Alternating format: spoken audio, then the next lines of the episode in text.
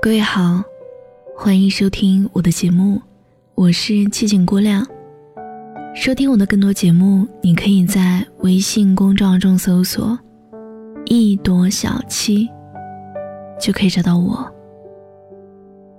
今天要分享的文章讲到了一只这个世界上最寂寞、最孤独的鲸鱼——爱丽丝。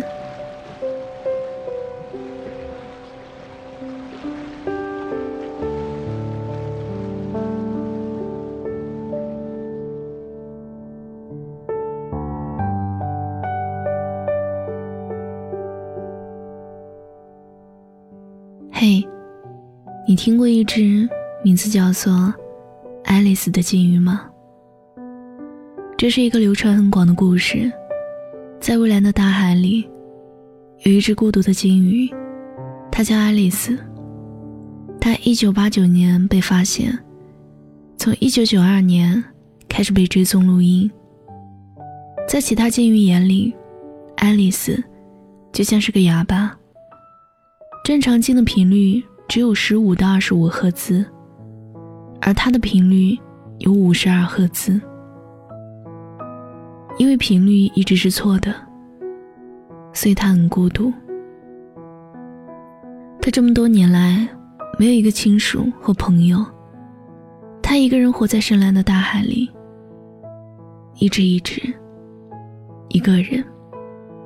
唱歌时没有人听见，难过时。没有人理睬，喜悦时没有人分享，伤心时没有人安慰。因为频率是错的，在他的世界里，连个说话的人都没有，该是怎样的孤独呢？但我相信，那相同频率的灵魂，说不定在一个死去的火山内，或者一块斑驳的珊瑚礁里，此生默然，来生。必定蓦然相见。爱丽丝没有朋友，而我也是孤身一个人。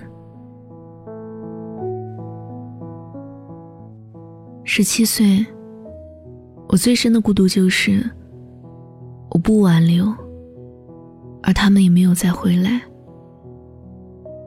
十八岁，还有四天高考了，我在桌前。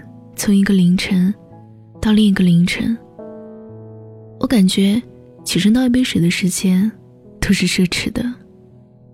可我即使这样，还是什么也不会，一塌糊涂。十九岁，想要找个人陪时，发现通讯录里没有一个可以随叫随到的人。二十岁，我所理解的孤独就是。你不合群，是表面孤独；可是你合群了，才是内心孤独。二十一岁，孤独是背了大半本的单词，却只记得一个 A B C D E。二十二岁，我去图书馆，不用和谁约好时间一起走，不用给谁占座。到了午饭时间就去吃。吃饭呢，自己一张桌子，坐两站公交车去看场电影，没有人打扰。你总和自己说情节，苦笑也都是自己。二十三岁，我理解的孤独就是，三天里吃两顿饭，没有一个人发现。二十四岁，我理解的孤独就是，手机相册里全都是风景。二十八岁，每个旅途都想到了一句话：如果你在就好了。这些话也许很孤单，很悲伤，但是我相信，在这个世界上，一定有那个相同频率的灵魂。只是我知道，要找到他呢，要花点时间和力气。我知道，这不简单。林夕说：“很多人结婚，只是为了找一个跟自己一起看电影的人，而不是能够分享看电影心得的人。如果为了找个伴，我不愿意结婚，因为我自己一个人也能够看电影啊。我们很多人都像爱丽丝一样，是大海里一只孤独的鲸鱼，终其一生都在寻找。”和自己相似的灵魂，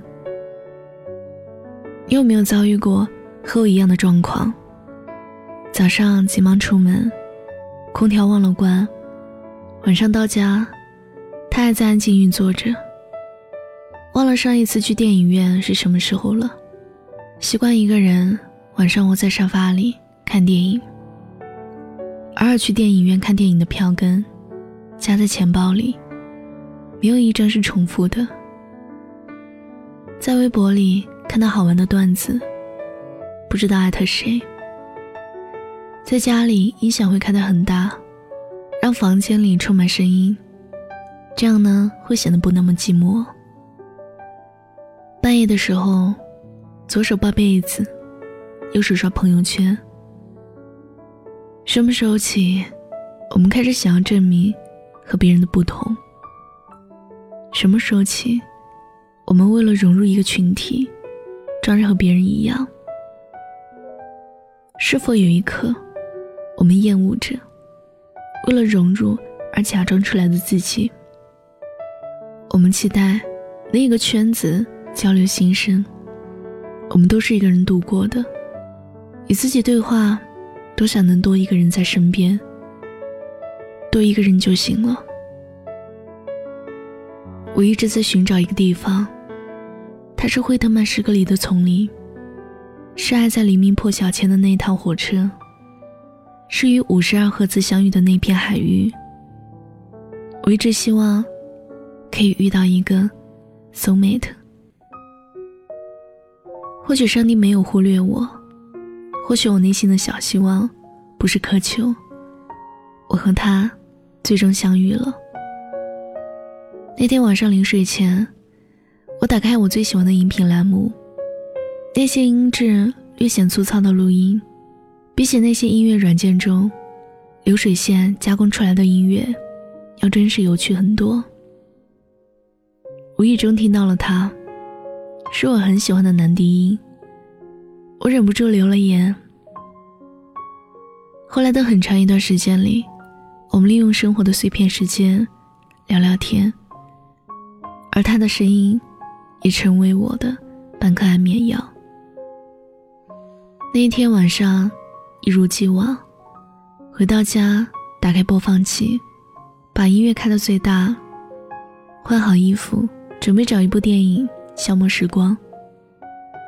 手机突然震动，收到他的消息，他说：“快，点开语音，听一听五十二赫兹的声音。”我点开语音，那个每天伴着我入眠的低沉的男生，只说了四个字。那四个字，我在心里隐隐的说了很多次。我喜欢你。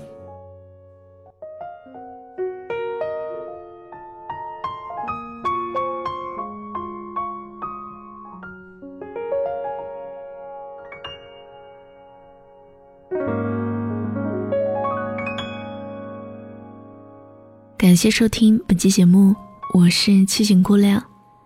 收听更多节目，你可以在微信公众号中搜索“一朵小七”，和我聊天，搜索新浪微博“七情姑娘”，我等着你。